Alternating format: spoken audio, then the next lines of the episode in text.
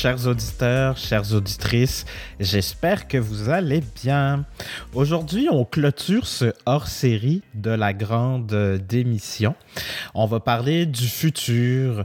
On va parler de ce qu'on croit. Euh, Francis Gosselin, mon invité d'aujourd'hui, et moi, comme étant euh, des pistes euh, des pistes, je dis bien, parce qu'évidemment, on n'a pas de boule de cristal et euh, je peux déjà vous donner le spoiler. La réponse est pas mal plus pragmatique que ce qu'on croit.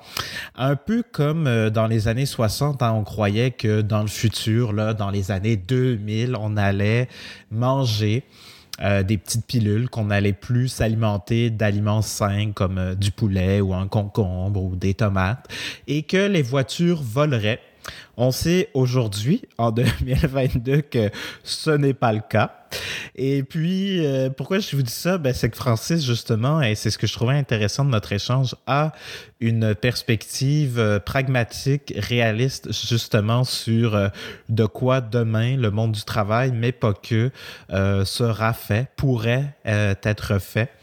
Donc, donc voilà, on a parlé de, de, de, de culture d'entreprise, des bases qu'on a besoin de bien comprendre, qu'on est dans un système et pour que tout change, ça prend beaucoup plus d'énergie que ce que les médias relatent au fur et à mesure. Vous allez voir, on a beaucoup, beaucoup, beaucoup parlé du monde euh, présentiel, hybride, virtuel, comment ça va vivre, tout ça, hein, comment euh, on se retrouve ou pas en ligne, en présentiel, au bureau.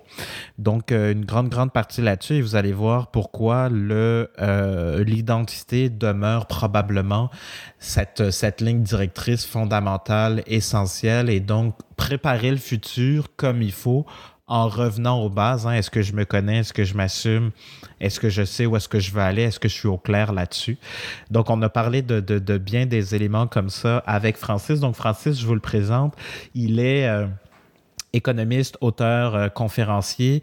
Euh, et vous allez le voir, euh, il travaille beaucoup avec les équipes exécutives, donc on est resté plutôt high level. Ça tombe bien, on parle du futur, là. mais on est vraiment resté là-dessus. Donc, travaillant hein, la stratégie, le développement organisationnel, l'intelligence d'affaires, Francis conseille les organisations, surtout les équipes de direction, dans leur réflexion stratégique, entre autres, depuis plusieurs années. Donc, donc voilà. Un épisode, je vous dirais, qui est euh, empreint de peut-être de simplicité, mais surtout, euh, il n'y a pas de wow. Euh, je, suis très honnête avec vous. Pas pour dire que l'épisode n'est pas intéressant, mais finalement, dans, dans cette approche-là, très, je crois, réaliste, ben, on se rend compte que finalement, c'est peut-être qu'une petite action à la fois une bonne petite action répétée qui nous permettra d'arriver à bon port. Et, on le termine comme ça, cette, euh, cette hors-série-là. Euh, je termine avec ce qu'on se dit, Francis et moi, euh, pour commencer et terminer cette introduction en disant finalement ben, que c'est ça, il n'y a pas de one best way, il n'y a pas qu'une seule vérité, il n'y a que des possibilités. Voilà, je vous laisse euh, là-dessus, je vous laisse écouter la conversation et puis je vous dis à bientôt.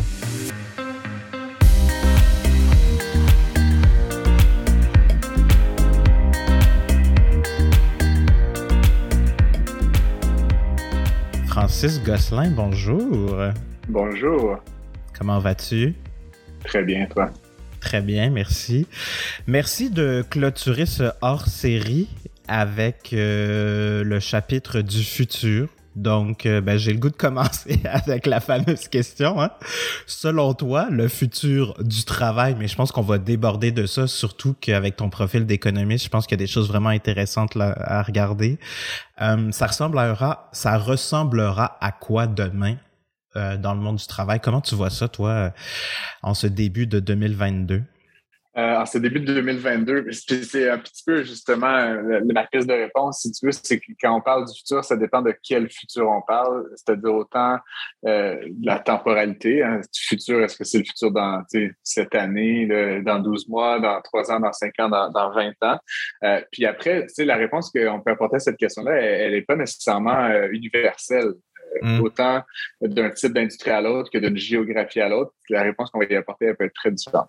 Donc, je vais présupposer que quand tu me parles du futur, tu me parles d'un futur qui est ni dans six mois, ni dans 50 ans, puis qu'on va quand même rester, mettons, en Amérique du Nord, peut-être Europe continentale, mettons, mais, mais tu sais, ce, ce, bel Occident que nous connaissons. Là, mais euh, euh, le futur du travail, honnêtement, j'ai la conviction qui est euh, au risque d'en décevoir certains, pas très différent de ce qu'il a été pré-pandémie.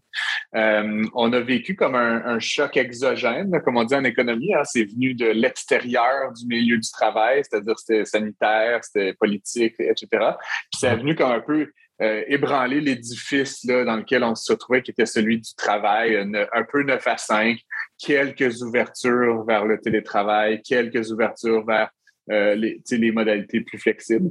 Euh, et donc, cet édifice-là a été ébranlé, puis il a été ébranlé en fait comme très fort. Évidemment, si vous êtes comme moi, ça fait deux ans ou presque que je suis assigné à résidence. Bon, il y a eu des petites périodes où on a pu aller euh, dans des bureaux, dans certains bureaux, pour ceux qui ont encore des bureaux d'ailleurs.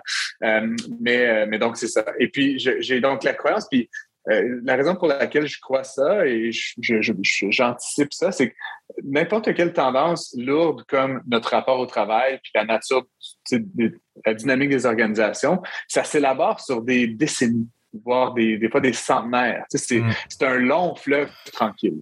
Euh, et, évidemment, il y a des moments comme celui qu'on a vécu depuis deux ans qui sont qui représentent des formes de crise, mais on a tendance à observer rapidement un retour à la, à la moyenne, un retour à la normale dans une certaine mesure. Puis je ne l'appelle pas de mes voeux, là. je suis ni optimiste ni pessimiste. j'observe simplement que historiquement, euh, quand la Deuxième Guerre mondiale se termine, qu'est-ce qu'on fait? Ben, on, revient, en fait, on reconverge naturellement vers la moyenne d'avant, quitte à ce que ce soit un petit peu en dehors de cette moyenne précise, mais, mais euh, ça, correspond un peu à un phénomène euh, d'homéostasie. Tu sais, quand tu mets la température à 20 degrés, là, il fait jamais 20 degrés, il fait 21, il fait 19. Puis si tu baisses à 19, ben, il va faire, puis ça va aller un petit peu trop bas. Donc, c'est ces fluctuations-là qui se produisent sur le temps très long qui sont pour moi plus intéressantes. Et donc, la réponse, je pense, plus intéressante à ta question, c'est qu'est-ce qu'on va observer dans le futur? Donc, puisqu'on va revenir probablement fortement vers cette normalité-là, ce qu'on va observer, c'est une espèce de, lourdeur, hein, de poids euh, qui est celui des nouvelles méthodes de travail, du télétravail, du, de, du, de répartition géographique aussi du travail qu'on observe depuis deux ans, euh, qui, qui, va rester. Mais j'ai le pressentiment que ça va du moins à court terme, 3 à 5 ans, euh, quand ce sera possible de revenir à la normale, ça va rester relativement rare. En fait, des organisations qui vont être essentiellement construites sur ce principe-là. Euh, donc, la grande majorité des organisations vont se recentrer sur un modèle qui va ressembler beaucoup à ce qui était avant. Par contre, cette force-là va continuer de peser, comme elle pesait déjà depuis 15-20 ans. Le télétravail, ça date pas du 13 mars 2020. Mm-hmm. Donc, cette force-là va continuer à peser. Puis là, c'est un, un, principe un peu de momentum. Donc, il y avait une force qui était déjà existante, qui s'est poursuivie. Il y a eu ce choc exogène qui a donc apporté vraiment beaucoup, beaucoup de lourdeur à cette tendance-là. Donc, ce qu'on va voir, c'est peut-être que la, la trajectoire des modes de travail va s'infléchir un petit peu. Et donc, on va voir effectivement quelques organisations commencer vraiment à prendre euh, cette dynamique-là plus au sérieux de manière plus durable. Euh, il y a une des raisons pour lesquelles je, je, je, je réponds ça, Vincent, c'est que euh, je pense qu'on euh, faut, faut, voir la masse des travailleurs là, qui ont entre 20 et 65 ans, mettons, là, euh, comme un tout. Hein? C'est un, un, ensemble de personnes. Tu sais, oui, oui, là, les guerres entre les boomers et les, les, les, millennials et tout, mais, mais par-delà ça, tu sais, une organisation, c'est fait souvent de toutes ces personnes.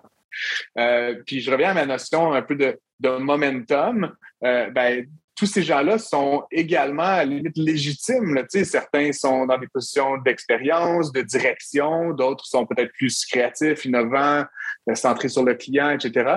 Tous ces gens-là sont nécessaires pour faire fonctionner l'organisation. Donc, c'est sûr que si tu shifts complètement et très rapidement vers une autre modalité tu risques de détruire énormément de valeur, puis de, de, de, perdre énormément de ces ressources productives humaines. Euh, et donc, il y a même un, un danger. Tu sais, puis quand je vois des organisations qui, moi, me fascinent, évidemment, mais tu sais, comme Shopify, mettons, qui ont annoncé euh, plus de bureaux, on va dans un lobby d'hôtel, etc. Euh, c'est typique d'une organisation qui n'a pas beaucoup de baby boomers sur son payroll. tu vois ce que je veux dire? Et je me demande juste, tu sais, dans la durée, est-ce que c'est des modalités qui, pour l'ensemble de l'économie canadienne, mettons, sont vraiment a thing? je, pense que c'est bon pour Shopify, c'est pas nécessairement bon pour Bell Canada, puis Hydro-Québec, puis, toutes ces autres organisations-là qui ont dont la, force de travail correspond plus à la pyramide démographique, mettons, pour le dire comme ça. Puis donc, euh, là, on commence à parler de semaines de quatre jours, euh, des choses comme ça. Fait que toi, est-ce que quand tu dis rares sont celles qui vont euh, perdurer, puis on va plutôt revenir à ce qu'on a connu avant la pandémie, est-ce que tu crois donc que les quatre jours, le hybride, work from anywhere at all times, puis des choses comme ça, ça va s'effriter parce qu'on va retrouver cette nouvelle homéostasie qui aura à peu de choses près, à un degré près, changé de avant le, avant mars 2020? Je, pense que le poids médiatique de ces choses-là va être disproportionné par rapport à leur, leur véracité dans la vie mm. des gens. C'est mm. souvent le cas dans ces, phénomènes-là. On entend parler beaucoup de l'entreprise libérée, mais on nomme toujours les mêmes trois. Il y a des dizaines de milliers d'entreprises au Québec, mais c'est comme c'est Lumka, puis je sais pas. Euh, euh, est-ce que, encore une fois, je ne dis pas que rien va changer. Je, pense qu'il va y avoir ces expérimentations-là, mais tout le système socio-économique est organisé en ce moment pour la semaine de 5 jours de 9 à 5. Les garderies sont ouvertes de 9 à 5, les écoles sont ouvertes de 9 à 5, les, commerces sont ouverts, les banques, tout, tout le monde. C'est ça que je dis. Encore une fois, c'est juste un constat que euh, la, difficulté d'opérer un changement aussi significatif que celui-là, ben, c'est que tout le monde doit se mettre d'accord pour changer en même temps. Puis donc, d'où euh, la, potentielle difficulté, c'est que là, ben, au moment où toi, tu as, besoin de ça, tant que, si tu es pour payer les cinq jours de la garderie, puisque la garderie t'oblige à payer cinq jours, ben, aussi bien en profiter du cinquième jour. Tu vois ce que je veux dire? Il y a probablement des gens qui vont prendre cette journée de congé, mais, mais je dis juste, il y a un poids social puis qui est un ensemble de dispositifs qui ont rien à voir avec toi au travail, qui sont des dispositifs sociaux, économiques, d'autres ordres qui soutenaient, soutenaient la force de travail hier, qui vont donc un peu euh, euh, avoir tendance à nous ramener à ce modèle. Et encore une fois, comme je te dis, peut-être qu'on va voir justement des, des heures d'ouverture, des garderies, des écoles qui vont commencer à expérimenter pour suivre euh, les travailleurs qui vont, qui vont évoluer. Euh, mais mais, mais ça, ça va rester un, point d'interrogation, je pense, pour beaucoup de gens qui vont prendre des décisions en réaction aux décisions des autres. Donc, il y a un enjeu de coordination par mmh. rapport à ces transformations-là mmh, qui sont mmh, profondes dans l'économie. L'avantage de la pandémie, c'est que la coordination n'a pas été difficile, genre télétravail obligatoire, c'est quelque chose qui est ambigu là-dedans. C'est comme c'était par dictat. c'est sûr que là, par décret. C'est décret le mais tu vois ce que je veux dire? Oui, on, on, s'aligne forcément, euh, mais, mais, quand, on revient dans un mode où les gens prennent des décisions de manière euh, distribuée, euh, ça, ça, pose la question de qui prend quelle décision par rapport à, à quel autre. Et donc, encore une fois. Ceci dit, je pense qu'on vit actuellement, en plus de toute cette espèce de, de trame de fond qui ne faut pas négliger, mais on vit aussi une crise du sens. Là, je pense qu'on l'a vu beaucoup. Puis, pour moi, à la limite, parler de pénurie de main-d'œuvre sans parler de ça, pour moi, c'est deux phénomènes euh, corollaires. Euh, il y, a, il y a une recherche de, de, de, sens par rapport au travail euh, qu'on peut euh, décrire de mille et une façons. Là. Certains diront que c'est le capitalisme qui le nous broie. Là. Mais moi, j'ai plutôt été tendance dans ma vie à, à me réaliser par le travail, le homo faber, l'homme qui crée, c'est-à-dire forcément de travail, qui soit en train de faire une œuvre d'art ou, ou, un PowerPoint, là, mais tu sais, se réaliser à travers la production de quelque chose, euh, il y a cette prise de sens-là. Et pour moi, à quelque part, la volonté de work from anywhere, la volonté de faire la semaine de quatre jours ou de trois jours ou de pas de jours, c'est aussi un symptôme de la crise de sens. Quand tu aimes ton travail, mm-hmm. tu cherches pas à travailler ailleurs, tu cherches pas à travailler moins, tu cherches pas à moi, je, tu, honnêtement, je vais me prendre par exemple, mais je pense que tu es un peu comme ça, Vincent. J'aime ce que je fais dans la vie. je me lève le matin, je n'ai pas envie de work from anywhere. J'ai envie d'être au travail, puis, puis d'être avec mes collègues de travail que j'ai eu le luxe, encore une fois, c'est une chance qu'on a, mais de choisir mes associés, mes employés, etc. Fait Fait que j'ai envie d'être avec eux. Euh, pourquoi les gens veulent travailler quatre jours? C'est des échanges que j'ai eu tellement souvent avec des employés. Ah, j'aimerais avoir plus de vacances. Ouais, mais, mais pour faire quoi? Ah, ben pour vivre. c'est quoi vivre? C'est regarder Netflix, genre, puis aller, aller à la plage. C'est oisif, vivre pour toi. Pour moi, vivre, c'est comme c'est être dans l'action, c'est d'être ah, dans, le, la relation, c'est d'être au restaurant, c'est ah, Absolument. faire quelque chose? Puis c'est drôle que tu parles de ça parce que, tu sais, euh, cette semaine, euh, je remettrai la référence en bas d'épisode, mais cette semaine, justement, un des posts LinkedIn que j'avais, c'était ça, pénurie de main-d'œuvre, point d'interrogation, ou pénurie d'envie, pénurie d'envie d'aller travailler chez toi ou de rester dans ton organisation. Puis c'est exactement ça. S'il y a bien une chose qu'on a appris de cette pandémie-là, c'est qu'est-ce qui compte pour moi? Puis quand nous, on se préparait, tu nous disais, Francis, que euh, il y avait cette espèce de curseur qui a bougé. Fait qu'il y a comme deux choses que je trouvais super pertinentes. Tu avais dit ben, l'importance entre la vie personnelle et euh, le travail. Euh, ça, ça a probablement bougé. Et il y avait aussi mm. effectivement cette question-là de le, le, le travail, ça veut dire quoi aujourd'hui? Fait que je vais te laisser répondre à ces questions-là pour exprimer le fond de ta pensée. Mais ce que moi, j'ajouterais soit maintenant ou tantôt, tu sais, mais il y a effectivement, moi, est-ce que je me connais, puis est-ce que je sais ce qui est satisfaisant pour moi, puis est-ce que je suis au clair sur mes besoins, puis ce que j'ai envie d'accomplir dans ma vie? Euh, tant personnel que professionnel parce que j'ai l'impression qu'on a beaucoup remis ça aussi dans les mains de l'employeur, ce qui cause les frustrations et peut-être la demande de mm-hmm. quatre jours, par exemple. Puis pour faire quoi? C'est-tu pour faire une journée de plus au complet sur Netflix? Bon, fait que il y, a ça aussi parce que c'est facile de jeter la pierre aux organisations puis à l'employeur. Mais à travers ça, moi, comme individu, jusqu'à quel point j'ai été responsable de mon propre développement puis de ce qui compte pour moi aussi dans ma vie puis dans mon futur. Mm.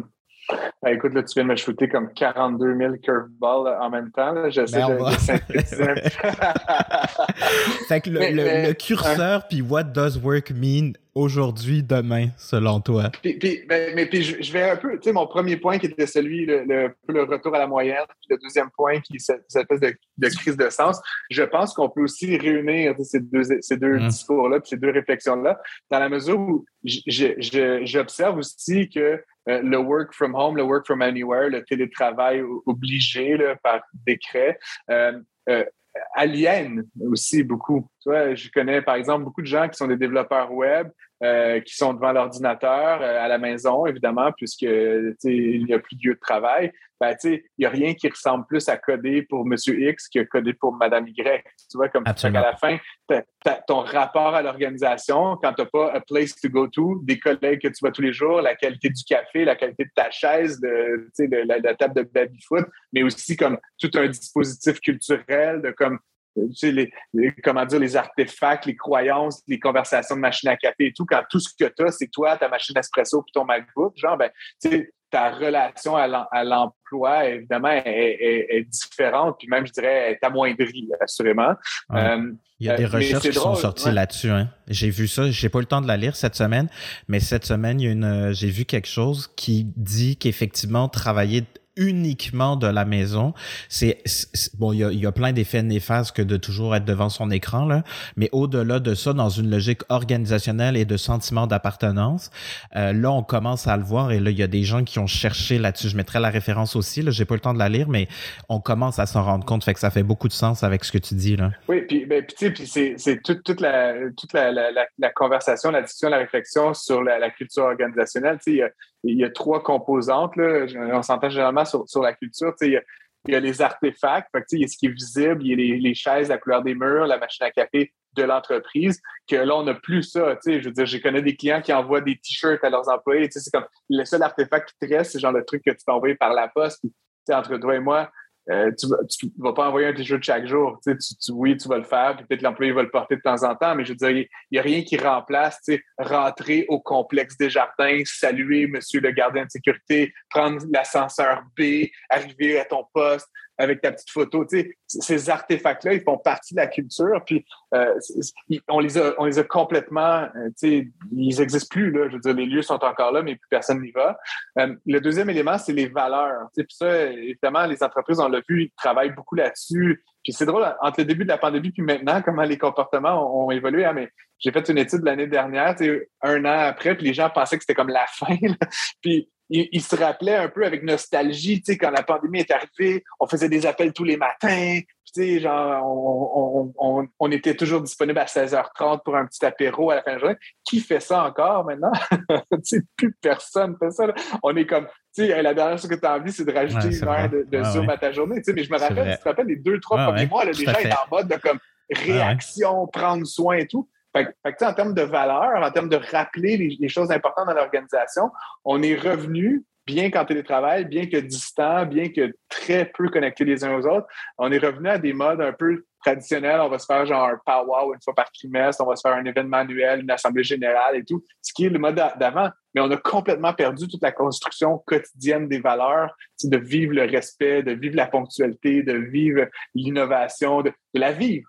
On peut les, les répéter, mais c'est beaucoup plus difficile de les faire vivre. Puis la dernière affaire qui compose la culture, c'est les croyances fondamentales. C'est genre l'homme est bon, euh, euh, on, veut le bien les uns des autres, euh, notre travail a un sens et tout. Puis ça, honnêtement, en général, ça se fabrique pas dans les moments de travail scriptés, ça se, ça, ça se fabrique au lunch, à la pause, ça, ça, se travaille dans des moments où puis comment était ton week-end, puis les croyances fondamentales, elles se partagent dans des moments d'informalité. Puis ça, il y en a presque plus. C'est difficile de scripter un moment d'informalité. Hey, euh, parlons-nous de 8 à 9, euh, de rien. Genre, mm. ah Bien sûr, on prend quelquefois des cafés, mais, mais c'est assez rare que Vincent Mazrou va passer dans le Zoom que je suis en train d'avoir avec ma collègue. Genre, tu penses que, ah mais non, il n'est pas invité. Fait, fait cette, cette, espèce d'aléa organisationnel qui fabrique les croyances fondamentales qui sont le socle de la culture, n'existe plus. Fait que reste-t-il de la culture organisationnelle? pour moi, c'est une question qui, me hante presque d'une certaine façon. Puis donc, premier point, je pense que naturellement, on est des humains, on a deux jambes, on a deux bras, on, va vouloir converger vers des lieux pour faire sens. Mm-hmm. qu'on soit mm-hmm. employeur ou employé, qu'on soit pour ou contre, à un moment donné, on a besoin de ça. c'est Maslow, là, tu? On a besoin des éléments fondamentaux qui font de nous des humains. C'est pas vrai qu'assis dans genre des petites pièces de, de, 90 pieds carrés avec un MacBook, on, va arriver à ça. Euh, que tu sois pour ou contre le travail, puis capitalisme, anticapitalisme, à un moment donné, on a besoin de se réunir pour faire du théâtre. on a besoin d'aller à quelque part, d'être ensemble pour faire des choses euh, de, quelque nature qu'elles soient. Fait que je fais ça, j'y crois assez fermement. Oui, non, définitivement. Puis, tu vois, moi, je, je l'enseigne ou je le présente avec quatre piliers, la culture, mais ça, après ça, c'est des détails techniques, c'est pas grave. Là. Chacun son modèle. oui, oui, non, c'est ça. Mais ce que j'allais dire, par contre, c'est pour simplifier aussi pour les gens qui ont peut-être toujours cette question-là, même parfois des professionnels de ressources humaines, c'est que euh, la culture qu'ils trouvent comme abstraite, moi, je trouvais, puis je trouve que ça fait beaucoup écho avec ce que tu nous dis, c'est que, dans le fond, c'est quand deux personnes se parlent, elle a ta culture. Tu sais, quand deux personnes interagissent, c'est là que ça vit. Puis effectivement, de comment on façonne nos interactions, est-ce que ça, ça nous permet de le continuer ou pas? Parce que, tu vois, moi, ce que je vois, euh, si je peux peut-être, je me permets d'apporter une partie de la réponse, puis après on revient dans ce qu'on s'est dit, mais euh, dans le futur, là où ça va être pertinent, je pense, pour les organisations, c'est d'être à la rencontre, à l'interstice de plein de disciplines ou plein de moments ou plein de choses qui naturellement, naturellement ne seraient pas ensemble. Par exemple, je sais pas moi, comment mettre le marketing et la finance ensemble, puis c'est ce qui permet à l'organisation d'être beaucoup plus pertinente dans son modèle d'affaires et donc d'aller chercher des talents qui correspondent avec des profils, par exemple, peut-être plus atypiques. Puis pourquoi je parle de ça, c'est qu'il y a des chercheurs euh, en Europe qui ont, qui ont développé un modèle, un diagramme de Venn, donc trois cercles qui se retrouvent et là-dedans, il parle de l'identité, l'expérience et la structure ou l'architecture, si on veut. Puis à travers ça, il y a la marque, la culture d'entreprise, ces choses-là. Mais ce qui me fascine, et ça, ça, ça fait un baume à ma pratique puis au message que j'essaye de porter. Mais à la lumière de ce qu'on dit dans la notion de sens, comment je peux trouver du sens si je ne me connais pas moi? Et cette notion d'identité véritable, et par véritable, ce que je veux dire, c'est vrai, vrai comme dans j'accepte les bons côtés et les moins bons, j'assume tout ça pour intégrer plutôt que d'essayer de me battre contre des choses que je veux pas assumer. Parce que tu vois, mon quatrième pilier dans la culture, quand moi je le présente, c'est les peurs et les tabous. Puis ça, c'est présent comme dans n'importe quel être humain. Tous les êtres humains ont peur de quelque chose à un moment donné dans leur vie. Mhm. C'est pareil pour les organisations qui sont juste un ramassis d'êtres humains ensemble. Et dans notre histoire collective se retrouve ça. Donc, si on n'est pas clair sur qui on est, ben, comment la culture va-t-elle vivre? Comment je vais fidéliser? Comment je sais que mon employé, si je fais une évaluation encore annuelle de performance, on va se retrouver? Parce que sais-tu, toi, euh, coordonnateur au marketing, ce que tu as envie de devenir l'année prochaine ou l'autre d'après? Est-ce que pour toi, ça, c'est clair, tu sais? Puis comment la rencontre, donc, de ces deux identités-là s'opère pour arriver à cette fidélisation et à cette, euh, cet espace de travail euh, nourrissant, enthousiasmant et riche, tu sais? Puis ça, c'est que fondamentalement, ah oui, on va faire un exercice de mission, vision, valeur. Non, valeur en premier, séparé du reste? Et est-ce qu'on a réellement pris le temps de l'établir profondément une bonne fois pour toutes? Parce qu'une fois qu'on a ça on a un socle en béton. C'est la, la, la, la maison des trois petits cochons qui va jamais s'effriter parce que c'est la plus solide. Mais c'est vrai tu sais parce que quand quand je sais pas où est-ce que je m'en vais parce que je sais quand je sais pas qui je suis je sais pas où est-ce que je m'en vais. Puis, mettons, si on repense à, à l'aspect performance organisationnelle, ben comment être performant, aligné, optimisé, solutionner, créer, euh, bon, tout ça, innover, si à la base, je sais même pas cher à quoi au-delà de faire de l'argent. Puis ça, je sais plus où j'ai lu ça, mais dans, dans les études qui parlaient de l'espèce de turmoil dans lequel on est à l'heure actuelle, euh, pour revenir à cette espèce de normalité ou de nouvelle homéostasie, il y a beaucoup d'organisations qui maintenant, depuis l'année dernière et probablement encore deux ans, vont vraiment revenir à ça, c'est-à-dire revenir à définir une bonne fois pour toutes ce pourquoi elles existent, puis cette fameuse identité. Absolument. Euh, puis ça, tu sais, je pense que c'est un, un, une responsabilité qui, qui, est quand même partagée. Puis euh, Mhm. euh, l'enjeu, l'enjeu que, que je, je vois en ce moment, c'était un petit peu le, le thème, là, mais tu sais, de la, de la grande, le grand abandon, là, je sais pas comment dire, le Great Démission. Resignation, mais Ouais. c'est qu'à un moment donné, l'équation qui fait intervenir, je, je, je, en tout cas, moi, je, je le mets en pratique puis je le recommande toujours, mais c'est les différents joueurs, ben, la, la grande, le, grand, ce grand abandon-là, c'est comme si les gens arrêtaient de vouloir, arrêtaient de vouloir jouer, arrêtaient de vouloir participer de, de cet exercice-là. Et, et ultimement, tu sais, je, je peux encore prendre les raisons, mais ça, c'est fondamental, mais, mais ça, ce faisant, en refusant de participer à l'acte de co-création là, de- du sens, puis des organisations et tout, ben, ils creusent leur tombe davantage, tu sais, Mm. parce que moins tu Mm. vas accepter de jouer le jeu, d'être engagé vers l'organisation, d'y croire, d'y insuffler du sens, moins elle va en avoir. là. Tu sais, je veux dire, si, si tout le monde arrête de remplir la baignoire, s'il reste juste les patrons pour remplir la baignoire de manière forcément un peu artificielle avec des consultants, là, tu sais, ben, je veux dire, euh, c'est sûr qu'elle va avoir moins de sens. tu sais. Fait que c'est un, un catch-22. Puis Ça, euh, oui, c'est- c'est c'est dommage, je pense, pour ceux qui abandonnent, mais c'est- ça, ça met une pression aussi euh, incommensurable, ça rend le travail des dirigeants beaucoup plus difficile aussi, parce que tu es rendu que tu dois empathiser avec quelqu'un qui a comme pas envie. tu sais. Fait que c'est Ouais. c'est un peu euh, c'est un peu paradoxal aussi. Euh, mais, mais bon, comme je dis, j'ai- j'ai j'ai l'impression que tout ça euh, va euh, un peu se euh, s'auto-réguler dans une certaine mesure. On, va revenir d'une certaine façon à, des meilleurs rapports. Puis c'est drôle, hein, mais tu sais, ça fait 10-12 ans que je travaillais sur les communautés de pratiques virtuelles. C'est un autre sujet complètement, mais, je me rappelle très bien quand on, étudiait ces phénomènes-là de gens qui, qui partageaient un- une passion pour un métier ou une pratique ou un domaine, que c'était bien montré que les communautés de pratiques virtuelles qui marchaient le mieux, c'était celles où il y avait des moments de coprésence. C'est-à-dire où Ouais. les gens avaient l'opportunité de se retrouver, de Mm. se donner des, des claques sur la gueule, de boire un verre, de d'avoir une physicalité, de voir, ah, tu mesures six pieds, toi, finalement, d'avoir cette coprésence-là. Puis Mm. ensuite, la communauté virtuelle était beaucoup plus dynamique que celle qui était cantonnée à une existence strictement virtuelle.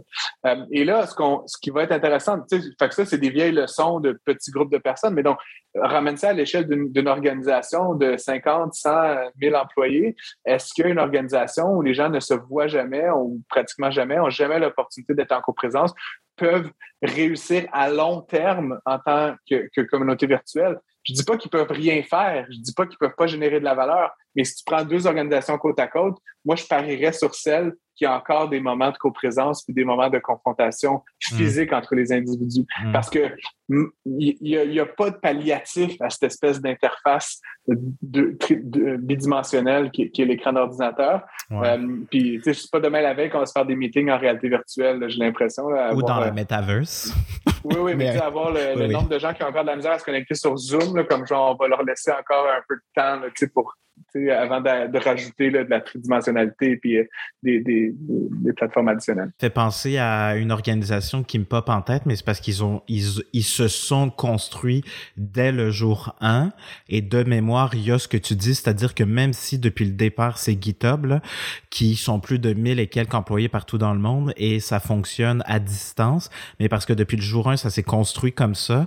Mais pour faire écho à ce que tu dis de mémoire, effectivement, il y a des activités quand même en présentiel bon peut-être plus à saveur sociale et rencontres là, sans nécessairement avoir des meetings en présentiel parce que le, le, le 100% du temps officiellement euh, travaillé se fait partout dans le monde à distance, peu importe les horaires.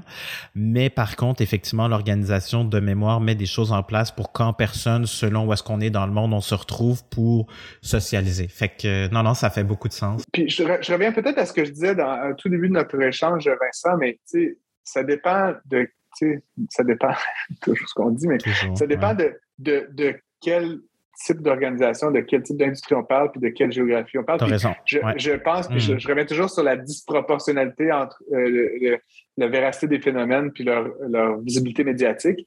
Mais on parle beaucoup de ces gens qui ne veulent plus retourner au bureau. Puis tu sais, on en connaît. Là, ma blonde a, a interviewé une candidate récemment qui ne voulait pas venir jamais au bureau. Là, mais on en parle beaucoup parce que ça nous surprend, parce que c'est un phénomène relativement nouveau, parce que pour certains, ça nous choque. Euh, mais j'ai quand même la conviction que, euh, puis justement peut-être parce qu'il va y exister différents types d'organisations, que les organisations qui, dans un sens ou dans l'autre, euh, n'ont plus de bureau ou obligent les gens à venir 9 à 5 mm. du lundi au vendredi, vont se priver de candidats. Je suis d'accord. Euh, moi, personnellement, je ne sais pas comment c'est dans les faits chez Shopify, mais, mettons que c'est radicalement plus de bureau, puis que c'est juste comme une fois par trois mois. Moi, je n'irais pas travailler là personnellement, comme ils vont se priver de moi parce qu'ils pourraient payer des salaires et de, les avantages. Je, je n'irai pas travailler chez un employeur où je n'ai pas un lieu où je peux aller rencontrer des collègues qui, qui est significatif avec des artefacts, où l'employeur d'une certaine façon, néglige cette dimension-là de la culture organisationnelle. Et inversement, tu as mm. des Francis qui habitent à, à Chambly, qui, qui, ne veulent plus jamais venir au centre-ville, puis ils veulent plus jamais sortir de chez eux, tout ça. Puis eux, si les Shopify bis de dire ah ben nous c'est au bureau au moins trois jours, au moins quatre jours par semaine, ils n'iraient jamais travailler là. Et donc ça va être intéressant pour les employeurs et pour les, les organisations en tant que collectif de, de réfléchir à de qui ils se privent avec les décisions qu'ils prennent par rapport à cette futur du travail-là. Eh Moi, je te dis, Shopify, c'est une organisation que j'admire à plusieurs égards. Leur, leur valorisation boursière est superbe. Euh, technologiquement, c'est en avance sur tout le monde. Mais je pense que peut-être ils font une erreur en étant trop radical par rapport à ça parce qu'ils, donc, se faisant, se privent de candidats de qualité pour qui cette dimension-là de rapport au lieu, de rapport au travail est un sine qua non. Genre, je n'irai mm-hmm. jamais travailler pour une organisation qui n'a pas de lieu physique. Mm-hmm. c'est juste à, mûrir un petit peu, mais. Euh, ah non, mais j'adore ça. Euh, j'en parle pas tout de suite parce que ça, c'est, pas euh, rapide ce projet-là, mais je, suis en train de préparer un projet de contenu qui sera sur LinkedIn, des vidéos et tout ça, chers auditeurs, auditrices.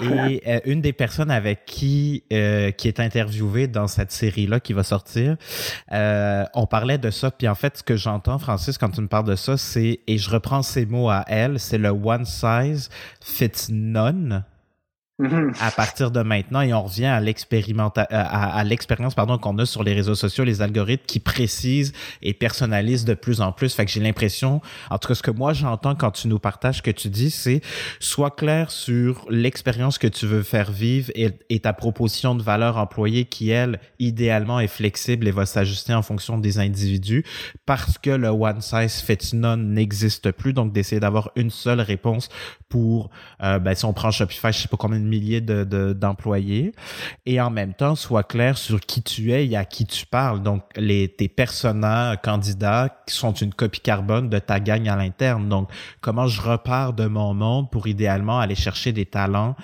euh, qui s'apparentent à ce qu'on croit comme bénéfique et euh, euh, utile et des gens qui vont s'y retrouver et qui ont, envie de rester et de contribuer finalement. Tu sais, ça, ça me fait vraiment penser à ça. Là. Oui, absolument. Puis, puis en ce sens-là, moi, je, je, sais, Vincent, je fais, je fais beaucoup de planification stratégique, puis souvent avec des, des PME en forte croissance ou qui, qui, qui arrivent au terme d'une poussée de croissance importante. Puis euh, mon, tagline dans les premières rencontres est toujours un peu le même, c'est choisir, c'est renoncer. Parce que souvent, les entrepreneurs mm. que je rencontre, euh, ils veulent tout faire. Puis là, ils, mm. souvent, quand tu es dans une de croissance ou quand tu as vécu une période de croissance récente, tu as les moyens. Tu n'as plus la contrainte énorme de la startup qui crève de faim. euh, mais n'en demeure pas moins que pour réussir, pour aller loin, pour, pour avoir un peu de cohérence interne, il faut renoncer à, certains nombres, à certaines choses. Euh, et, et j'applique aussi cette, cette, cette, euh, cet adage, si tu veux, à, à la notion de futur du travail. C'est-à-dire que, à la limite, que Shopify, ou tu sais, je semble m'acharner sur eux, mais qu'une organisation comme celle-là fasse le choix, c'est OK. Tu sais, dans le fond, tu renonces à certains candidats. Puis je veux dire, à la fin, est-ce grave? Tu sais, je veux dire, c'est pas la fin du monde, tu sais. Je veux dire, c'est juste un choix, puis, puis tu sais, accepte que ce choix-là a un prix. Ce choix-là a des conséquences. Ouais, c'est ça. Puis, puis l'autre, inversement, qui dit à tout le monde revenez au bureau tous les, tous les jours, tous les trois jours par semaine, ben choisir, c'est renoncer. Tu, tu te prives ce faisant certainement de candidats qui aimeraient être en télétravail permanent, mais c'est un choix, puis ce choix-là, il implique un renoncement de certains candidats, de certaines modalités. Tu ne peux pas être all things to all men. Tu sais, ça vient à, ce que disait ta, collègue. Euh, à un moment donné, tu ne peux pas avoir un one size fits all. Et donc, faire le choix, ben, c'est peut-être le choix qui est la préférence du dirigeant ou des dirigeants, le choix qui est la préférence de la majorité, euh, le choix qui vous semble le plus conforme à l'industrie dans laquelle vous êtes, etc. Mais ça vient avec un coût de renonciation. Ce mmh. coût-là, il n'est pas nul. Mais c'est pas la fin du mmh. monde. La vie est pleine de, de, de coûts d'opportunité et de, de, coûts de renonciation. Il faut, juste un, petit peu y, penser, je pense, avant de s'engager trop loin dans une direction, juste sur la base d'une intuition, d'un d'un pressentiment. Puis je me permettrais, juste parce que je me suis noté ça, tu, le prends, tu le prends pas, là. Mais je, compléterais, si tu me permets, ce que tu viens de dire avec ton mantra, choisir, c'est renoncer. Dans, et faisons-nous maintenant des choix assumés, tu sais, au plus court pour que ça fasse vraiment un tagline comme Sharp, là. Mm. Mais tu sais, choisir, c'est renoncer, mais avec des choix assumés. Euh, puis j'ai l'impression que c'est vraiment ça. Puis c'est pour ça que je reviens encore à mon affaire d'identité, parce que c'est ça que ça veut dire. Plus je suis au clair sur qui je suis, plus je, je l'assume ça, puis plus ben je m'enligne, puis je perds plus d'énergie finalement à, à, essayer de plaire à tout le monde, puis pas avancer dans la direction qui fait du sens pour l'organisation. Absolument. Absolument. Euh, je t'amène, j'aimerais ça qu'on couvre peut-être deux choses euh, encore, parce que je vois le temps qui bouge, euh, qui avance plutôt. Euh, tu sais, toute la question du modèle d'affaires, rentabilité, euh, le capitalisme est-il mort? Devons-nous parler uniquement de décroissance? Euh, on consomme les ressources de la Terre beaucoup plus rapidement qu'avant. Tu sais, là, c'était rendu au mois d'août, au mois de juin, je sais plus, là, qu'on a épuisé ce que la Terre est capable de régénérer en 2021. Donc, je serais curieux d'avoir de, ça parce que le, parallèle qu'il y a là-dedans, c'est, puis là, en plus, tu as parlé de croissance, justement, puis des organisations que tu accompagnes, là. Euh, la croissance comment faut, penses-tu qu'on doit l'avoir dans le futur? Et à partir de ça, ça a quel impact sur le talent puis l'espèce de position qu'on va avoir dans le marché? Euh, en mm. termes de politique de, rémunération globale? Mais peut-être que là, je dis trop de choses en même temps, mais on adapte euh, comment le modèle d'affaires puis quel impact ça a sur nos croissances? Euh? Ben, prenons la, pour moi la, première, la, prémisse de, de cette réflexion-là, Vincent, c'est que je, je, suis un économiste de formation. Euh, puis je suis pas, euh, tu sais, je veux dire, la croissance, c'est pas comme, je ne l'ai pas tatoué sur le cœur, mais, mais, euh, mais je, je ne suis pas nécessairement un tenant non plus de la décroissance. et, et, donc, tu sais, on, va vivre sûrement dans les prochaines décennies de différents stress qui vont être mis par notamment le réchauffement climatique et tout ça. Je pense deux choses. La première, c'est que, puis on l'observe depuis un moment, euh, il est possible de plus en plus de faire de la croissance qui est décorrélée de la consommation de carbone. C'est parce que historiquement, depuis le début du 19e siècle, croître, c'était utiliser d'énergie fossile. Mm. c'est de moins en moins vrai. Donc, il est possible d'avoir de la croissance puis que les émissions de gaz à carbonique soient les mêmes, voire décroissantes. Donc, ça, c'est la première chose. La deuxième chose, c'est que, on pense souvent à la croissance euh, puis c'est des discours là, qui sont un peu populaires, puis à mon avis, à, mauvaise, euh, ils sont mal informés, mais on voit la croissance comme étant le fruit d'une logique extractive. Puis c'est euh, euh, on dit euh, les ressources de la Terre sont finies, da, da, da, da, et donc c'est cette vision très naïve et un peu même enfantine du capitalisme comme étant euh, cette, cette, industrie là, qui, qui, qui, abat des arbres là, puis qui extrait mmh. là, mmh. le, le, mmh. pétrole. Il y, y, a des fondements historiques qui sont pas tout à fait erronés, mais, mais aujourd'hui, la, la, la source de valeur, la croissance, elle est plus. Euh, il y a encore du monde qui coupe des arbres, mais je veux dire, elle est plus là. Euh, la, la, source de croissance, je sais pas pour toi, mais pour moi, en tout cas, c'est certainement pas en abattant des arbres que je gagne ma vie. Mhm. Euh, puis, puis sais, la portion abattage d'arbres, la portion extraction de, de, l'aluminium qui contribue à ma création de valeur. Là, si tu vois comme la business, comme il y a des intrants puis un extra, ben, il y a il n'y a rien. Il y a, il y a moins de 1% qui est l'iPhone, puis mon, mon, mon, touchpad. Puis il y a 99% euh, qui est ça.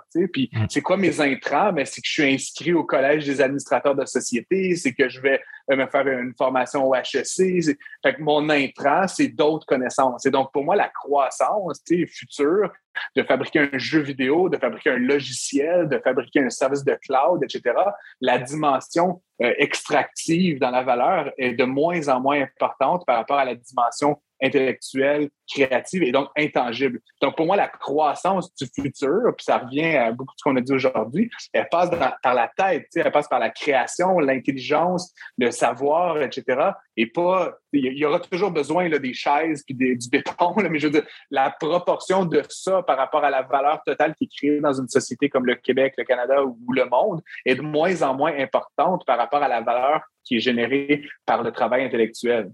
Et, donc, je suis pas inquiet, moi, par rapport à cette notion-là de croissance, dans la mesure où on est capable de la décorréler d'une logique extractive, de la recentrer vers une logique de, de service, d'intangibilité, de, de, tu. Puis ça sonne très snob de ma part, mais je veux dire, même une infirmière, même n'importe quel business de service, la portion extractive dans la qualité de service d'une infirmière n'est pas très grande. Il faut un chandail puis des souliers. mais je veux dire, l'essentiel de la valeur qui est créée par quelqu'un dans le milieu de la santé, c'est une valeur qui est qui est sensible, qui n'a pas besoin d'objets, puis de, couper des forêts, puis tout mm-hmm. ce que je veux dire. Mm-hmm, euh, mm-hmm. fait, que ça, je pense que dans 50 ans, si, on se projette vraiment dans la, durée, on va, la, portion qui représente la destruction de la planète puis le réchauffement de la planète par rapport à la valeur qu'on pourra créer comme humanité va être de moins en moins importante. C'est le problème auquel je pense collectivement on doit essayer de répondre euh, aujourd'hui, demain, dans dix ans, c'est comment justement continuer à améliorer nos conditions de vie, euh, continuer à, créer cette valeur les uns pour les autres sans pour autant laisser toute la destruction sur notre sillon. Puis, mm-hmm. Donc, j'y crois personnellement. Puis, encore une fois, pas de manière euh, complètement irrationnelle, mais, mais je, je pense qu'il y, y a, une façon de faire fonctionner les gens entre eux où il y a de la valeur sans destruction. Mhm. Fait que j'ai cette idée-là qui m'est venue, c'est ce que j'ai noté. Fait que j'ai envie de dire des, la croissance de demain à la lumière de ce que tu nous exprimes, euh, Français, c'est des humains plus responsables. Tu responsables dans ce qu'on en comprend aussi, là. Mais mhm.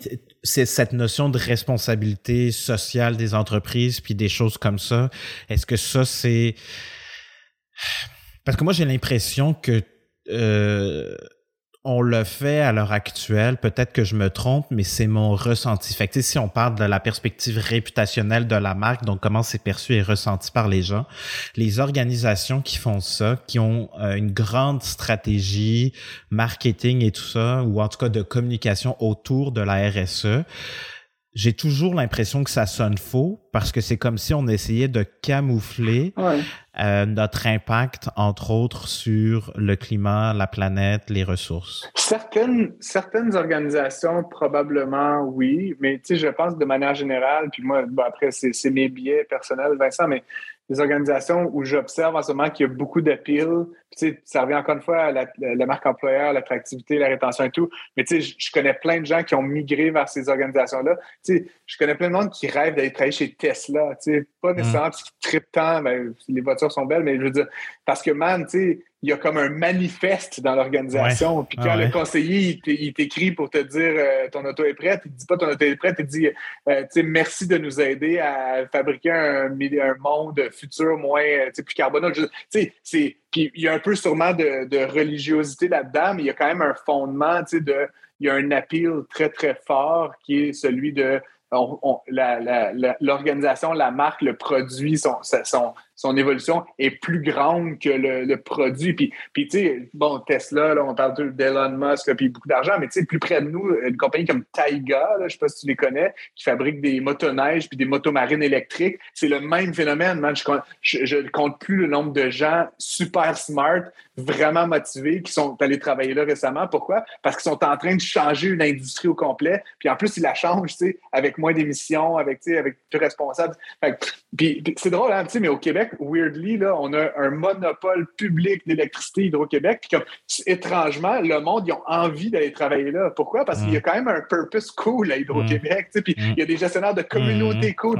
c'est bizarre, là. Moi, un pays où que, genre, les monopoles d'État sont des places cool où aller travailler. C'est inédit.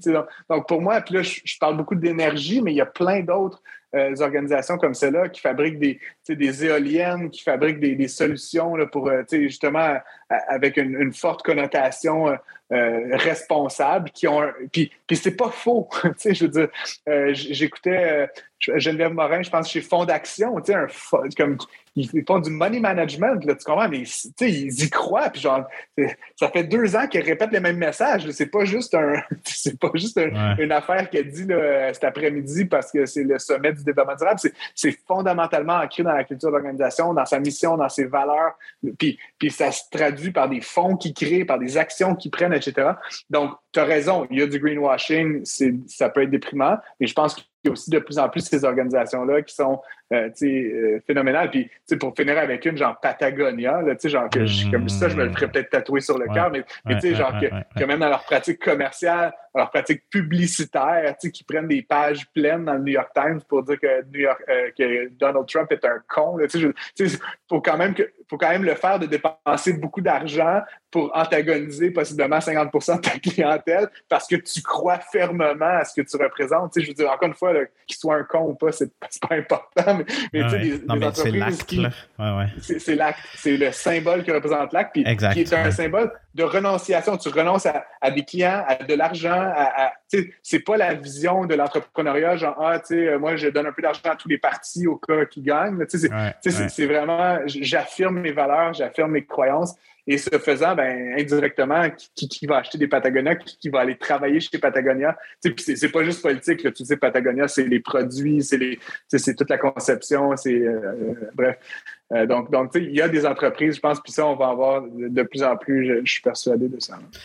Puis je, me permets ce partage-là, puis après, on bouge à mon dernier point, mais ça me fait, sur la notion du purpose, ben, on revient encore à l'identité, puis la marque, là, puis je n'ai mm-hmm. pas nécessairement envie de me répéter là-dessus, mais tu sais, euh, cette fameuse mission-là, tu sais, au moment où est-ce qu'on enregistre ce podcast, moi, je suis en train d'engager la première personne qui va venir travailler avec moi, et euh, les gens avec qui je suis en discussion à l'heure actuelle sont prêts à accepter 10 000 dollars de moins en, parce que j'ai affiché le salaire que je payais pour euh, ce poste-là.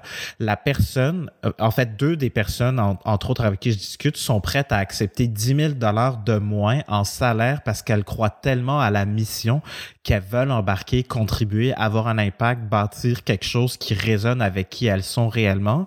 Mm. Et ça va effectivement beaucoup à l'encontre aussi peut-être de ce qu'on disait des médias puis tout ce qui, qui fait chou gras dans les médias de faut tout le temps augmenter. Parce que quand on parle du futur retour après euh, nouveau normal après la pandémie, euh, faut augmenter les salaires, faut faire ci, faut faire ça, mais finalement on se rend compte que quand on est clair sur ce qu'on propose, si ça résonne puis que c'est on a, on a mis de l'effort, évidemment, pour que ça goûte bon, la recette, ben peut-être que finalement, on est capable d'aller chercher des gens qui vont s'y retrouver puis qui vont accepter ces conditions-là. Mm, absolument. Euh, tu sais, les, organisations que je t'ai données, les exemples que je t'ai donnés, c'est à la limite, puis tu sais, j'ai vécu moi-même, hein, je ne veux pas nommer l'organisation, mais ceux qui me connaissent, je veux dire, j'ai j'ai accepté un poste en 2021 contre toute logique économique. Euh, euh, exactement en lien avec ce que tu viens de raconter, Vincent. Pourquoi? Parce que j'avais envie de travailler avec ces gens-là. J'avais envie de participer à cette mission-là collective qui, qui, était justement un peu une aspiration à changer un certain univers, etc. Donc, donc tu sais, c'est pas... Euh, c'est pas. Euh, puis, je crois que de plus en plus, on va, on va alterner en des, peut-être des moments où on est, euh, on, accumule un petit peu, on épargne un petit peu, on, fait un travail donc qui est peut-être plus rémunérateur, moins significatif. Puis donc, cette alternance-là peut être intéressante aussi à l'échelle d'une carrière, des moments où on travaille plus fort, des moments où on travaille moins fort.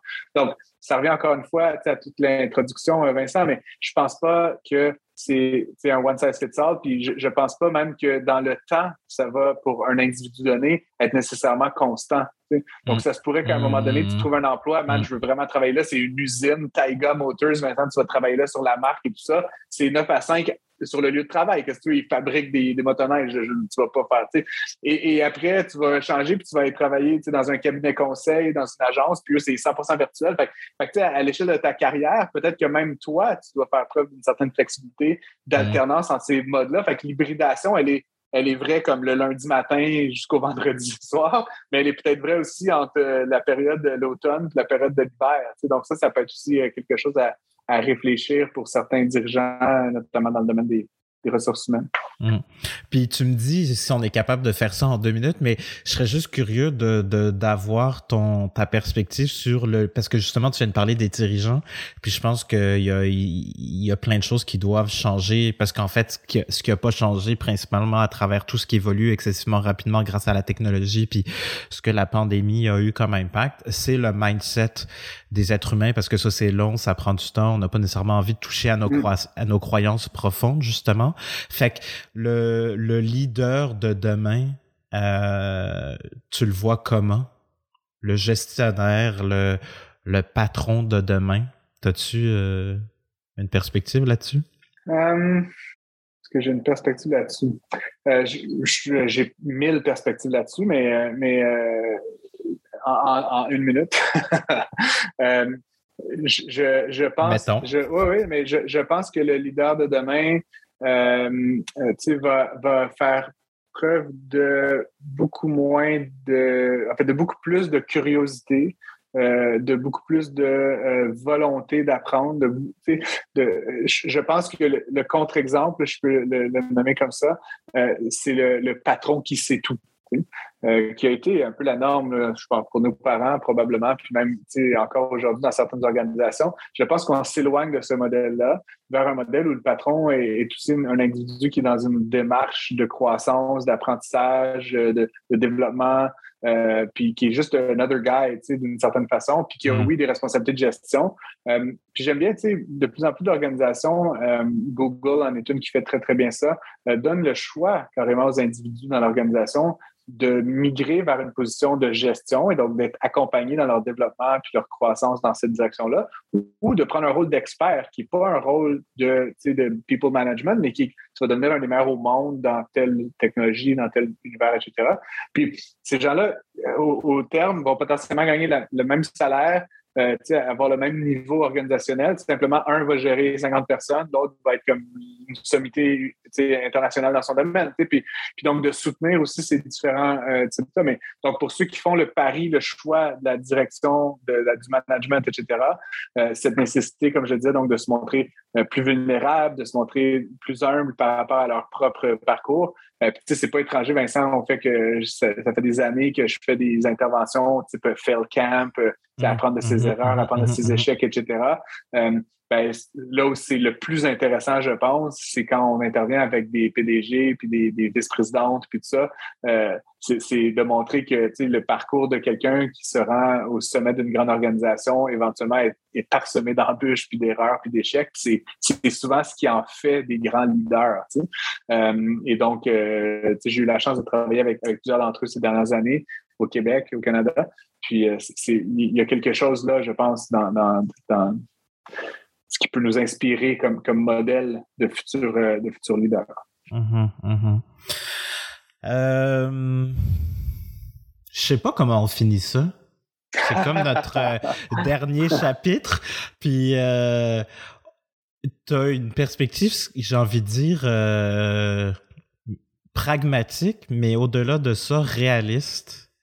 Euh, parce qu'en fait, pourquoi je dis ça, c'est que je suis tombé des fois sur des articles, des recherches des années 60, puis je suis comme, mais comment ça se fait que c'est pas intégré aujourd'hui, 60 ans plus tard? fait que j'ai comme le goût de d'abonder dans ton sens à, c'est ça, à coup de petits, euh, de toute façon, ils disent, hein, les Jim Collins de ce monde et autres, là, tous les pros du management et des bonnes pratiques, c'est le but, c'est d'avancer, d'être dans le mouvement, une petite action à la fois. Exact.